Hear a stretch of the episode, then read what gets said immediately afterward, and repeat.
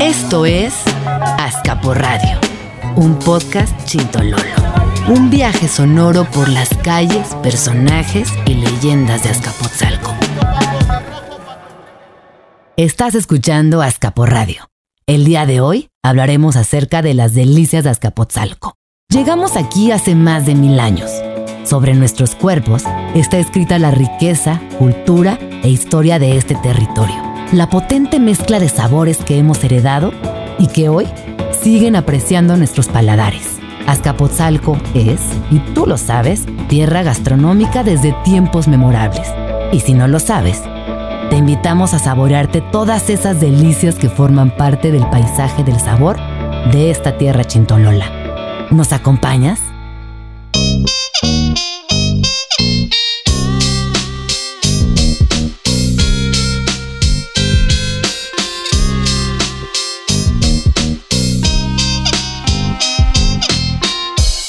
Soy Vidal Llerenas, alcalde de Azcapotzalco.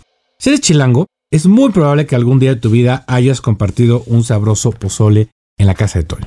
Ya es casi casi tradición por excelencia de trasnochados y de crudos, pero también de domingos familiares de antojo.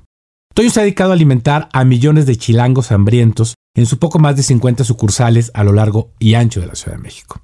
Pero, ¿sabías que la verdadera casa de Toño nació en la cochera de una casa de la colonia Clavería? Uno de los barrios más célebres de nuestro querido escapo. Y si tal vez sus antojos son muy mexicanos, pero van más allá del pozole y la tostada. Quizás hayas disfrutado de un delicioso mole de olla al punto preciso del hervor en el Bajío. Reconocido restaurante de comida mexicana que también nació en Escaposalco. ¿Y sabes dónde se rebautizó el sope? Pues en Escaposalco, donde le cambiamos el nombre, poco las dimensiones y el color, por el de petrolera.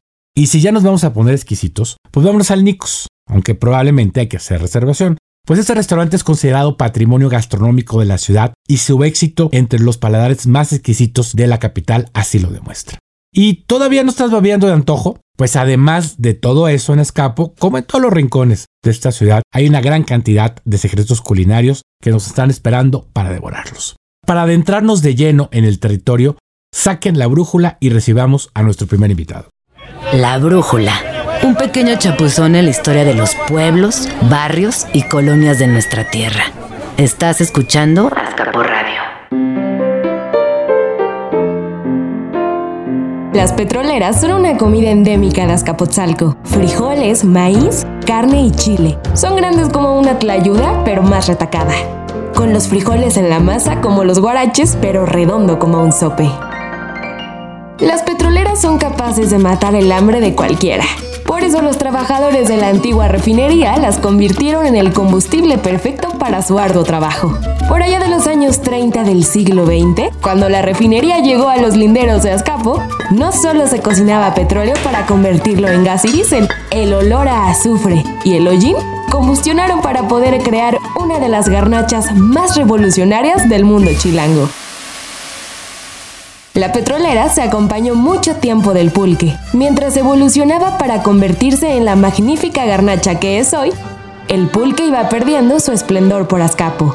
La hacienda del Rosario ya no producía pulque y cada vez era más difícil y caro traerlo en tranvía. Las tierras tepanecas gozaron de abundantes pulquerías como los gallos, justo en la calzada del mismo nombre, ubicada a la altura de los pretiles donde los trabajadores de los ferrocarriles se sentaban en las vías del tren a jugar rayuela mientras bebían su pulque en tarros de madera. Otra era la reguladora, que se encontraba a las orillas del río Consulado. En los eructos de Napoleón, que se encontraba en la colonia El Recreo, podías comprar el litro de pulque por 7 centavos. La botana de todos los días era el caldo de oso. Finalmente, estaba la hija del jarabe, que se encontraba en Castilla Oriente, donde también abundaban las carnitas y los puestos de panza que te dejaban disfrutar de sus platillos con el espeso manjar de helado. Pulquerías que hoy son fantasmas que apenas se recuerdan. Nos quedan algunas sobrevivientes, como la reforma de las carambolas, donde aún puedes encontrar pulque y una rocola de 10 de la mañana a 3 de la tarde. Para comodidad del cliente, la botana son tacos de chicharrón, que uno se sirve al gusto con salsa machacada. Es prima hermana de la pulquería Xochitl en Santa María la Ribera. También está de Chiripa, que tiene más de 80 años sirviendo pulques. Antes se encontraba en la calle Lago Bolsena, pero en 2008 tuvo que cambiar de ubicación, encontrando un acogedor espacio a la vuelta del Metro Camarones. Pulquito y Petroleras. ¿Qué más quieres? El día de hoy me acompaña nada más y nada menos que uno de los cocineros más importantes de Azcapotzalco, cuya familia también ha estado involucrada en la cocina desde hace varias generaciones.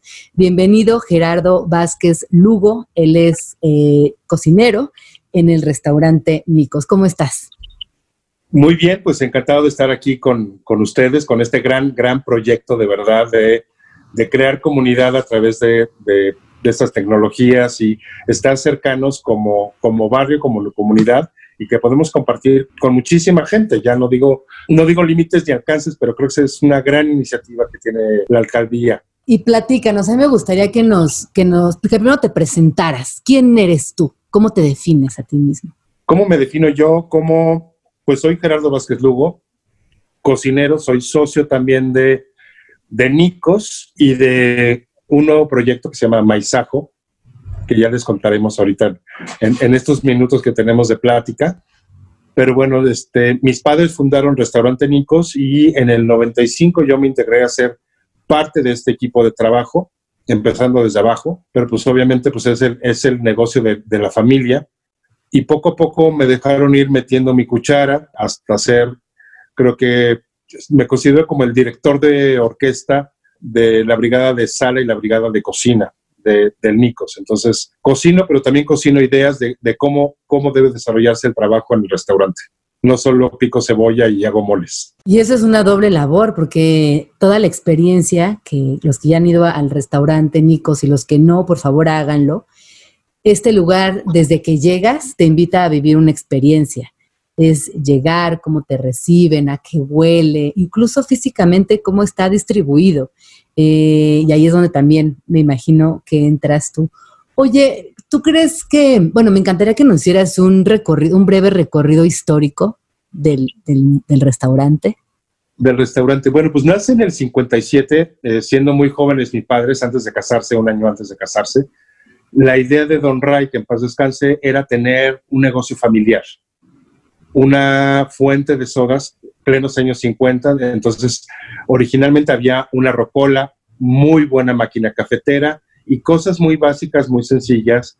Doña Elena seguía trabajando en la Secretaría de Hacienda, siendo soltera, todavía trabajaba, pero hacía los postres, pasteles, pies, cosas muy, muy, muy caseras, muy simples, pero siempre con una gran calidad.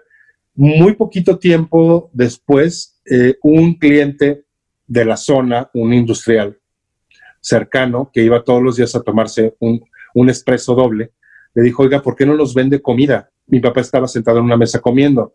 Dice, pues es que tenemos sándwiches y tenemos tortas y tenemos pues, cosas muy básicas de ensaladita y tal, postres, pero pues es que no tenemos cocina. dice, ¿y eso que está comiendo usted qué es? Pues es la comida del personal. Dice, pues de esa comida queremos, de esa véndanos, queremos comida casera. En ese entonces, en el 57, no había absolutamente nada alrededor que pudiera decirse comida. Tenía que irse hasta el centro de Azcapotzalco o hasta el centro de Tacuba. Había, creo que ya estaba el Kikos, que era una pequeña cafetería, este, restaurancito pequeño, muy modesto, en la Santa María la Ribera. Pero la gente que trabajaba alrededor, que caminaba el barrio, no había nada propiamente, la gente del barrio de Clavería. Empezaron a vender comida, se casan mis papás, mi mamá se hace cargo al 100% porque pues, no les alcanzaba. Mi papá se regresa a trabajar un tiempo al negocio de su familia y deciden cambiarse ya como restaurante con venta de comida a un local más grande que es el que actualmente ocupa en la esquina de Cuitláhuac y Clavería. Y obviamente pues fue un proceso de años de historia donde hubo un un intento por profesionalizar este tema, donde mi mamá, esta visión académica un poquito más estructurada de eh, si cocino yo o cocina la, cocinera que tenemos contratada, cocina eh, y, mete su mano en el ayudante, todo tiene que salir exactamente como si lo hubiera hecho yo personalmente. Entonces empieza un tema de administración de cocina y de profesionalización, contratando cocineros para que entrene a las mayores, que son estas cocineras jefes de la cocina de restaurantes mexicanos, que ese es como un puesto clave y único en cocina mexicana, ¿no? El puesto de las mayores. Sí, que justo yo lo que te iba a decir, que es un puesto clave. Oye, ¿y el nombre de eh, dónde viene? Eh? El nombre viene de una anécdota familiar. A mi mamá de niña, mi abuela de broma le decía como apodo Nico, porque había una caricatura en los años 30 y se le hacía muy chistosa, hasta que un día su hermana le dijo, ay, Catalina, por favor, teniendo un nombre tan bonito, Marilena, que te pasas poniéndole apodos a la niña. Entonces dejó de decirse ese apodo y ya siendo novios, un día mi abuela le cuenta a su futuro yerno la historia, mi papá se queda con el nombre y cuando pone el negocio decide ponerle Nico, que Nicos, que era como muy adecuado para una fuente de sodas en ese entonces. Y luego cuando se cambia a restaurante, pues ya decide dejarle el nombre, porque finalmente este, fue y es el, motor eh, que impulsa intelectual, emocional y físicamente todavía hasta hoy el restaurante. Oye, y dime algo, Gerardo, ¿cómo fue tu infancia? ¿Cómo fue crecer rodeado de toda esta belleza y todos estos sabores y estos olores? A la distancia, ¿cómo lo recuerdas? El tema es que cuando yo crecí, yo nací en Clavería, pero siendo bebé, prácticamente, mis papás se fueron a vivir al Estado de México, muy cerca, relativamente en ese entonces, ¿no? Después se volvió un trayecto insufrible de más de una hora de tráfico, pero bueno, en ese entonces era muy bonito porque tenías una forma de vida como de suburbio, estamos hablando finales de los 60, principios de los años 70, que era muy bonito vivir en los suburbios, abrir la ventana y ver un campo verde florido y las montañas y tal. Y mi mamá siempre procuró que en la casa, a pesar de que teníamos el restaurante, al restaurante íbamos a comer a veces los sábados para comer en familia con mi papá en el negocio la comida en casa se seguía cocinando y se seguía preparando y muchas veces mi mamá seguía, aunque ya cuando se fueron a vivir para allá, mi mamá no iba físicamente todos los días al restaurante. Seguía yendo, seguía trabajando en el restaurante, pero ya tenía como, como un home office en aquel entonces, donde muchas cosas las preparaba desde casa. Crecí en una familia donde el tema de la mesa, desde cómo se sirve la mesa hasta cómo qué era lo que se comía todos los días, era como punto central, con una nana de origen náhuatl que hacía mucho cocina, pues de lo que ella sabía hacer. Entonces era mucha cocina de recolección, recolectaba flores de colorín del camellón que estaba a la entrada del fraccionamiento y hacía tortitas de flor de colorín, cosas que traía de su pueblo, Zacatlán de las Manzanas, y siempre había el pleito con mi papá, que era de origen tapatío, mi papá este orgullo tapatío de los productos de mi tierra y la forma de cocinar de mi tierra es lo mejor, y la nana de la Sierra de Puebla, que lo mejor era lo de la Sierra de Puebla, y ambos decían que la comida del otro era horrible. Y mi mamá con esa preocupación de que entendiéramos como hijos el valor del producto, el valor de la comida. Mi mamá tenía jitomates en maceta, entonces yo aprendí a cortar un jitomate de la mata, lavarlo, darle una mordida y ponerle sal sal de grano, simplemente. Ese era el pleito de mi mamá. No le pongan limón a las cosas, no le pongan sal antes de probar. Aprendan a disfrutar el sabor de una zanahoria, de un vegetal, de un tubérculo, de una lechuga. Aprendan sus sabores y luego ya, si quieren, modificarlos. Entonces crecí con una gran preocupación también por los productos de temporada, por, por qué se cultivaba en, verano y que se cultivaba en otoño y que se cultivaba en invierno, por ejemplo. ¿Y eso hasta la fecha se refleja en los platillos de Nicos, el tema de la temporada? Y a partir de el regreso, que esperemos sea pronto, se va a reflejar absolutamente. El menú que existió en Nicos, que tiene muchos platos emblemáticos, muchas recetas tradicionales, mucha herencia de familia, pero también muchas recetas de investigación, era un menú extenso que actualmente ya no podremos tener. Entonces creo que lo que queremos ser fieles al concepto original de esta cocina mexicana honesta, esta cocina de temporada, esta cocina sabia que no desperdicia, esta cocina familiar, que de repente encontrarás algún plato tradicional de fiesta o algo de cocina callejera o algo de cocina popular, pero realmente se basa el acervo de cocina de Nicos en la cocina de familia, la cocina de casa, esta cocina que tiene su herencia, parte en, la, la, herencia de la nana poblana, pero también parte de la herencia tapatía, pero también mucho de la, de la, herencia de mi mamá, que tiene un origen más norteño, pero también había una tía emparentada con una familia yucateca muy importante. Entonces tenemos un poquito de Veracruz, un poquito de Oaxaca, toda esta cocina migrante que se centra y es muy importante desde la fundación de la colonia Clavería, por ejemplo, que se funda gracias a familias migrantes de provincia. Estamos hablando post-revolución, los años 20, 30, por ahí, que es la fundación de Clavería, que las familias que empiezan a llegar aquí justo son familias migrantes, incluida la mía. Y tú vives en Clavería, ¿verdad? Todavía. ¿Aún Yo vivo en Clavería. Sí, me despierta todavía el, el, ruido de los pajaritos, bendito sea Dios, que cada vez es mayor gracias a, a los parques que aún se conservan. Claro. Oye, Gerardo, cuéntanos dos momentos inolvidables del Nicos que te acuerdes ahorita y que nos puedas compartir. Híjole, pues momentos inolvidables de Nicos ha habido muchísimos. Hubo una gran historia antes de mí, cuando, cuando había las grandes disqueras muy cerca y que te encontrabas desayunando comiendo a Pedro Vargas, a Lola Beltrán, a este, Alberto Vázquez, Angélica María y todos estos grandes. Este. José José llegó a ir porque tenía mi papá un organista que amenizaba la comida en los años 70. Y su gran amigo era José José. Entonces llegó a ir alguna vez como invitado de su amigo, no era que fuera un cliente asiduo, y jamás tocó ni cantó José José en el restaurante, pero llegó a ir como invitado, como llegaron a ir todos estos grandes artistas. Hubo grandes momentos este, donde hemos recibido la visita de gente que ni siquiera te imaginas. Por ejemplo, un día llego yo de dar una clase de cocina, entro directo por el pasillo atrás, directamente al pase de cocina y me dice el jefe de sala, hoy sí tenemos un VIP. Yo, ¿quién está? Pues yo me imaginaba que algún artista de telenovela o algo así. Me dice, está el señor Elijah Wood sentado en una mesa con su novia. Pues obviamente el primero que hizo algo que está prohibido en el protocolo de, recibir gente Nicos es ir, pararse junto y decirle, quiero una foto, una selfie, please contigo. Sí, lo hice. Claro. Ordinario, lo sé, no me importa, pero tengo mi foto con el Ayahuasca.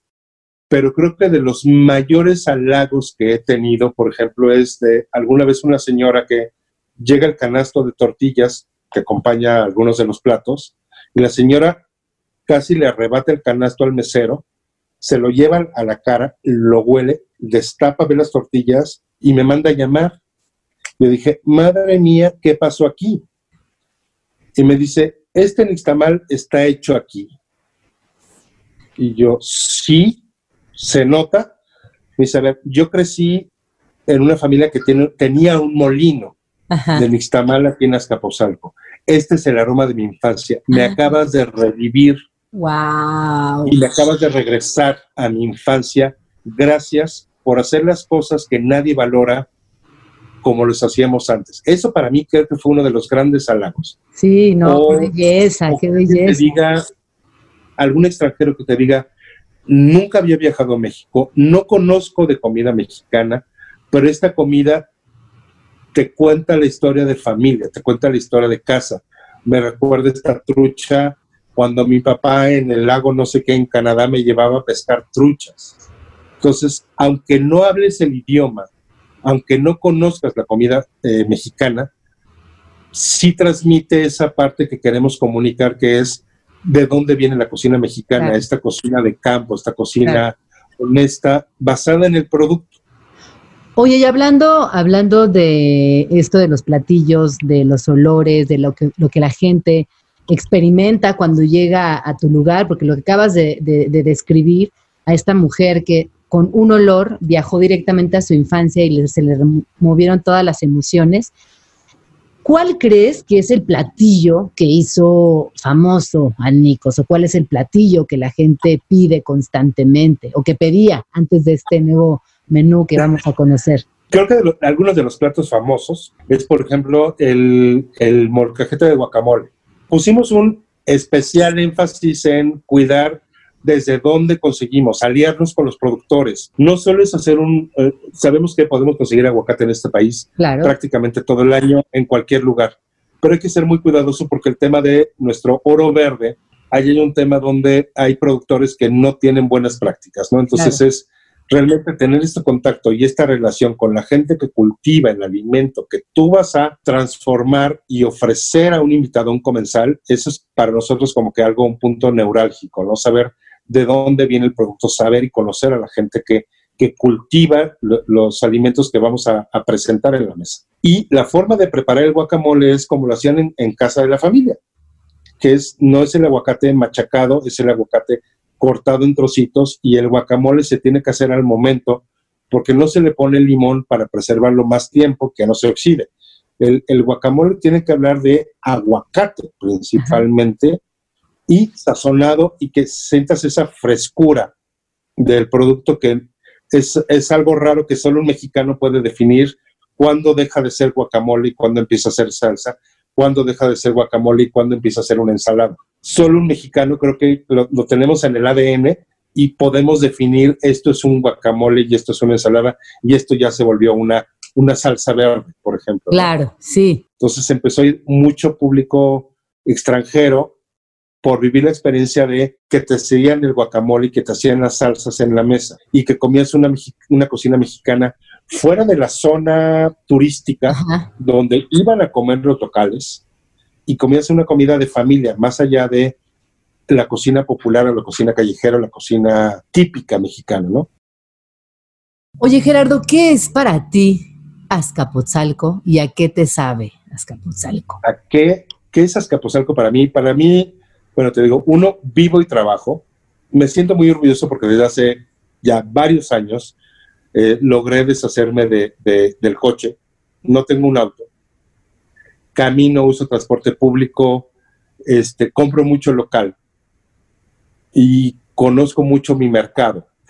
Este, hace poquito leía un, un tuit de un escritor que se me fue el nombre y no logro recordarlo quién fue, que decía que para él conocer un pueblo primero visitaba su mercado o sus mercados.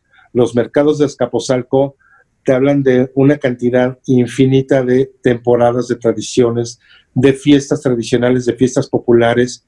Los colores y los olores del mercado o de los mercados van cambiando. No es lo mismo llegar a un mercado en primavera y que te encuentras miles de productos frescos o en verano cuando encuentras toda la milpa, a tu disposición y Cuitlacoche y te encuentras mezclapiques y te encuentras mil cosas que provienen de esta temporada. O en otoño-invierno que encuentras camote, calabaza en tacha y todos estos aromas ocres, dulces, que te recuerdan a, como posada, como una fiesta. Entonces, esto es lo que me sabe y me huele a Escaposalco, ¿no?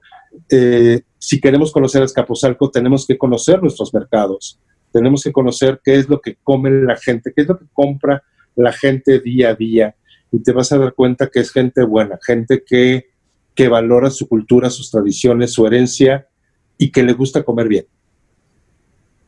Eso para mí es Azcapotzalco. No, pues hermoso. Yo creo que a todos los que no han ido les dieron ganas de ir y los que ya han estado regresarán lo antes posible en cuanto esto pase.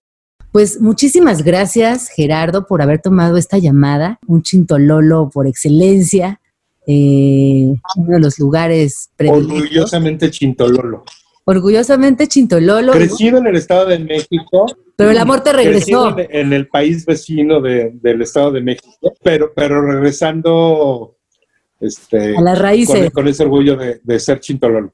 Claro, muchísimas gracias. ¿Nos podrías compartir tus redes sociales, por favor? Sí, es arroba Nicos México en Instagram y en Twitter y arroba Chepebalú en Instagram y Twitter. Pues ahí está. Y estamos pendientes de todo lo que venga por allá. Gracias. El tesorito del barrio. El año pasado creamos el concepto de una feria gastronómica accesible y muy familiar en uno de los lugares más espectaculares de Escaposalco, el Parque Tesomo. Este tipo de eventos tienen mucha aceptación entre las familias de Escaposalco y también con el chilango que está buscando nuevos espacios y propuestas, especialmente si incluyen comer bien a un precio razonable. tratamos de hacer un programa muy atractivo no solo para los habitantes de Azcapotzalco, sino para los que amamos la comida.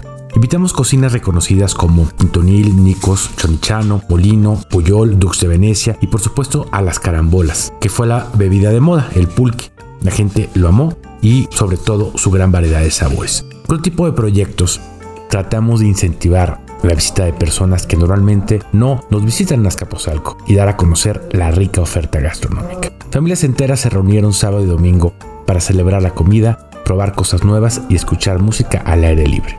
La feria gastronómica en su primera edición tuvo una aforo de aproximadamente 12.000 personas durante todo el fin de semana. Hemos hecho versiones más chiquitas como la feria de la petrolera y el pulque y afortunadamente se convierte en un gran evento para celebrar en familia y promocionamos la labor en estos negocios, cocineros, innovadores dentro y fuera de nuestra alcaldía.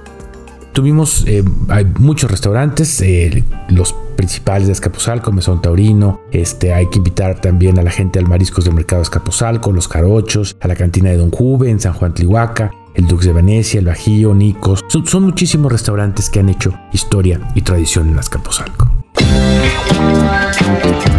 Esto es Personajes Emblemáticos, el paso de algunos personajes que cambiaron la historia en el arte, la cultura y la historia de nuestro país, desde Azcapotzalco para el mundo.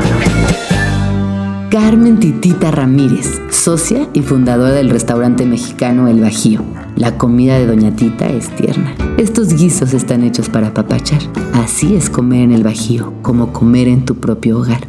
El Bajío es un restaurante de mucha tradición en Azcapotzalco. Se encuentra ubicado entre una refaccionaria y un hotel sobre la avenida Cuitláhuac. Resalta su pared azul que es muy larga, larga como las filas de comensales ansiosos que se forman los fines de semana con el antojo de un rico mole de olla o un sabroso arroz rojo acompañado de una cucharada de mole poblano. Carmen Ramírez de Gollado, mejor conocida como Titita del Bajío, llegó a la Ciudad de México a los 18 años desde su natal Jalapa, del brazo de su esposo Raúl Ramírez de Gollado. Fue en el año 1972 cuando deciden intervenir un local muy cerca de Clavería para abrir un restaurante que más adelante se convertiría en uno de los mejores restaurantes de comida mexicana. El negocio floreció y los dos se hacían cargo hasta 1981, año en el que Raúl fallece. Carmen debe quedarse a la cabeza del negocio y la familia. En medio de su dolor y la incertidumbre, Tita recordó las recetas que su madre y su nana le habían enseñado. Comenzó a recordar los trucos, las cantidades y los secretos. La magia surgió de las ollas, el comal y el molcajete. Durante años debió levantarse de madrugada todos los días para ir hasta la central a comprar las provisiones del día, pero hoy el esfuerzo se ha visto recompensado con el cariño de sus clientes y el reconocimiento del mundo entero. Hola Titita, buenas tardes, ¿cómo estás? Buenas tardes y gracias por la entrevista sobre todo para hablar de Azcapotzalco, que yo quiero mucho esa embarcación. ¿Cuáles son tus recuerdos más eh, lejanos de Azcapotzalco? Porque finalmente eres una persona que ha visto todo todos los cambios que han existido. Sí, todos los bueno, a mí me impresionó mucho la calle esa preciosa que había unas casas lindísimas que había en Azcapotzalco, unas como muy estilo inglés y demás. Además yo tenía una unos unos amigos eh, maravillosos los Buyaes, Kena y, y este y Karima, que Karima todavía vive, también Kena, sus papás murieron, pero unas personas encantadoras, porque ellas vinieron al restaurante y me, y me dijeron, nosotros somos de aquí, chintololas y demás. Bueno, para mí fue así como descubrir el mundo con la gente que yo estaba también acostumbrada a tratar allá en Jalapa, en la provincia. Oye, y dime una cosa, ¿cuándo empezó el éxito del Bajío? ¿Tú recuerdas ese momento de que traspasaron el local? Me imagino que lo arreglaron. Pues mira, fue de mucho sacrificio, del estar, de hacer cosas interesantes. A mí me gusta mucho el arte, entonces una vez inventé, tenía mis amigos pintores. Entonces yo creo que toda esta inquietud también, pues hizo que el, que el, que el Bajío eh, tuviera fama de que se daba también buena comida del día además y el gusto que yo tenía siempre por recibir a las personas. Oye, es que ahorita que te escucho y me hablas de tu fascinación por el arte, yo nunca había reparado en eso, pero es verdad que el Bajío estéticamente también es muy agradable, es muy bonito, cada pieza está bien seleccionada, hay muchas referencias, al arte, a la artesanía mexicana. Claro, que es que, por ejemplo, en, en Muertos, yo tengo una colección maravillosa de, de todos los cuadros eh, en torno a la muerte. Tengo unas cosas de Juan Alcázar, el oaxaqueño, preciosas de muertes y si ha sido en ese tiempo, les digo, ya salieron las muertes a bailar y a estar con nosotros. Entonces todo el restaurante se cambia y se pone todo, todo lo que es la muerte. Tengo y, y bueno, pues toda la gente ve en realidad que cada época pues es es muy alusiva a lo que se está viviendo y también la comida. Todo lo pongo pues de la época, ¿me entiendes? Eso me encanta, no tienes idea, me encanta. Y yo quisiera preguntarte qué tan difícil ha sido mantener el equilibrio entre todo esto que eres y que se transmite al escucharte con la, el crecimiento del negocio que hoy están en muchos lugares, y me imagino que eso ha tenido también implicaciones que nunca imaginaste. La expansión del negocio no la hice, no la hice yo sola, ¿eh?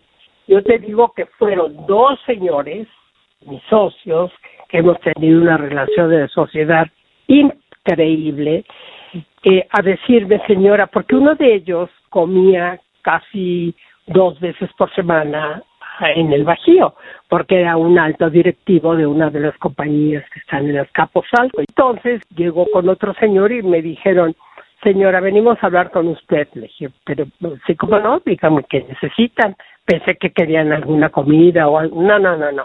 Queremos que este Bajío salga de aquí. ¿Pero por qué? ¿A, cuenta de qué les yo? Entonces dijeron, no, señora, queremos que se expanda usted, todo México la, conozca esta maravillosa comida. Pues miren, déjenme hablar con mi hijo mayor. Yo de números, señores, sé el uno más uno me da dos. Y entonces Raúl dijo, bueno, les vamos a hacer, voy a hablar con mi mamá, les hacemos una carta eh, de las condiciones que, que queremos, que el Bajío no entró dentro de la sociedad. Fíjate, él dijo, no, esto es mamá, lo dejó mi papá y esto es, lo vamos a respetar. Y ellos aceptaron eso y no sabes, de verdad tenemos ya 15 años de ser socios, de que me dieron carta abierta para que yo decidiera también toda la decoración de los vacíos que fuera tradicional mexicana con toda la maravillosa artesanía que tenemos. Entonces, por eso ves que en todos los demás restaurantes tiene los cuadros maravillosos de las cazuelitas con las que yo jugaba de niña, de los corazones maravillosos que son de latón, de las vírgenes de Guadalupe, de las caritas que se hacen de coco de la parte de Guerrero. Entonces, todo eso, pues al comenzar le agrada porque llegan, yo decía, llegan tan abrumados del trabajo y demás y se voltean y ven cosas bonitas, pues qué a gusto, ¿no? ¿Y cuál es tu platillo favorito? del Bajío? Ay, bueno, ¿qué te puedo decir? Hay muchos. bueno, mira, el mole de olla es un plato que a mí me gusta mucho porque eso se hace en mi casa, el mole de olla. El mole de olla de, de y, se hacía de espinazo de puerco. Y luego, pues obviamente, pescado de veracruzana, que a mí me encanta porque les digo a las muchachas, la receta tiene que salir así igualita, que sepa rico con su chile jalapeño, su jitomate, bien sazonada la salsa. Entonces, pues sí, es, hay tantas cosas para comer ricas que, mira, ahorita se me hizo agua la boca, de verdad. Pues muchísimas gracias por tu tiempo. Ya nos veremos, esperemos que pase todo esto y ya nos veremos. El relato. Azcapotzalco visto con los ojos de sus habitantes y paseantes. Buenas tardes, pásele, pero enséñeme su identificación. Es que se ve muy chiquita. Ah, muy bien. Hay lugar allá atrás o arriba, donde ustedes gusten. Son las palabras con las que casi siempre me reciben en el Dux de Venecia. Dicen las malas lenguas que era la cantina favorita de mi abuelo para llevar a sus ligues. Y dicen también que me heredó ese placer. En esa cantina no le gustaba echar pleito ni tirar madrazos. En el Dux le gustaba susurrarle cosas al oído a las muchachas mientras les pedía un limón con vodka y les agarraba la pierna. ¿Cómo me hubiera gustado tomarme una chela aquí con mi abuelo? Cantar juntos las canciones de Juanga y pedir otras dos bolas de cerveza oscura con clamato. Puedo escuchar su voz diciéndome, a salud de las greñitas. Escucho el cristal de las copas chocando y siento en mi garganta el placer del primer sorbo. La historia del Dux data a finales del siglo XIX, cuando era una tienda de ultramarinos que le permitía a sus clientes pedir algo de comer en la barra y acompañarlo de una copa de sidra importada de España. Algunos preferían salir y recargarse en los portales que se encontraban sobre la avenida a beber su trago. Así, poco a poco Enrique Escandón, el dueño, decidió poner mesas y sillas para los comensales. Esta cantina vivió su propia transformación a la par que su pueblo natal. Ha visto grandes personajes, por ejemplo, vio a Pancho Villa tomar el convento de los santos apóstoles Felipe y Santiago. En 1918, el señor Escandón decidió dejar atrás la tienda y transformarla completamente en lo que es hoy. La barra del Dux es inquebrantable testigo, que todas las confesiones ha escuchado. Sabe ser discreta, no ha contado nada. Es de Talavera. Sus tonos azulados y grises producen la sensación, después de unos tragos, de estar en una góndola veneciana. Durante 1952, sucumbió a los caprichos de modernización del entonces presidente Miguel Alemán y su presencia horizontal custodiada por imponentes portales en el centro de Azcapo, se transformó en una entrada de aproximadamente dos metros. Ahora debía portar las típicas puertas de madera que vienen y van cada que alguien entra. Su entrada es discreta. Se encuentra entre un local de pollos rostizados y un local muy pequeño donde la gente va y prueba su suerte comprando melate. Dentro del Dux, la vida es otra, un vendaval. Los amantes se besan en la mesa más alejada. Los amigos se citan los miércoles a las 4 a jugar dominó. El hombre que se la fue a curar con una auténtica prodigiosa, como le llaman a una bebida con hierbas y licor, y luego de unos dos tragos conectó la fiesta. Las muchachas que llevan a sus ligues a asombrarse de las fotos antiguas y el tapanco de madera. Los curiosos que se enteraron de los caracoles con mole y fueron a probar suerte en una cantina del norte. La vida afuera no se inmuta, nos deja ser felices aquí dentro. Le doy un último trago a mi bola de clamato. El mesero que me preguntó por mi identificación puede sentir que ya quiero pedir la cuenta. Discretamente se acerca a preguntarme, a mí y a mi acompañante, si se nos ofrece algo más. Antes de que él pueda hacer algún ademán, muevo la cabeza lentamente y él entiende que es hora de partir. Saca de su mandil las comandas que guarda celosamente de cada mesa y nos entrega cuanto debemos. No importa qué te suceda, si gana o pierde tu equipo o si te dejan plantada. Ni siquiera importa de qué parte de la ciudad eres. Siempre quedará el Dux. ¿Aún no se te hace agua la boca? Te voy a platicar de algunos lugares chintololos donde puedes deleitar tu paladar. Los jarochos son unos mariscos con más de 40 años de experiencia que puedes encontrar en el mercado de Azcapotzalco. Si entras por la avenida principal, su inconfundible letrero te guiará a los elixires del mar. Si tienes ganas de algo más tradicional y sentarte en una mesa de madera solo para ti, te recomiendo el mesón taurino, el cual se encuentra en la calle Miguel Lerdo de Tejada. Aquí se inventaron las gauneras y el caldo chintololo. Pero si de inventos chintololos hablamos, hay que pasar rigurosamente por el Dux de Venecia, una cantina centenaria sobre la avenida Escapotzalco, que no solo se caracteriza por su ambiente y cerveza, también por su botana, que va desde el caldo de oso, quesadillas de sesos, hasta caracoles con mole, receta inventada ahí, y que se sirve únicamente los jueves. Tampoco te puedes ir sin probar sus auténticas bebidas, que son el limón construido de vodka, hierbabuena, limón, jarabe y hielo frapeado. Y la prodigiosa, una bebida milagrosa para el mal de la cruda que contiene una hierba llamada así, la prodigiosa, macerada con anís, vodka y unas gotas de fernet. Ya que estamos hablando de lugares para disfrutar un buen trago, pasa la reforma de las carambolas, una tradicional pulquería en la calle de Hierbabuena 68, donde podrás probar su pulque de avena, beso de novia, apio o pulque blanco. ¿Qué tal? ¿Se te hizo agua la boca? Azcapo Radio, un podcast chintololo.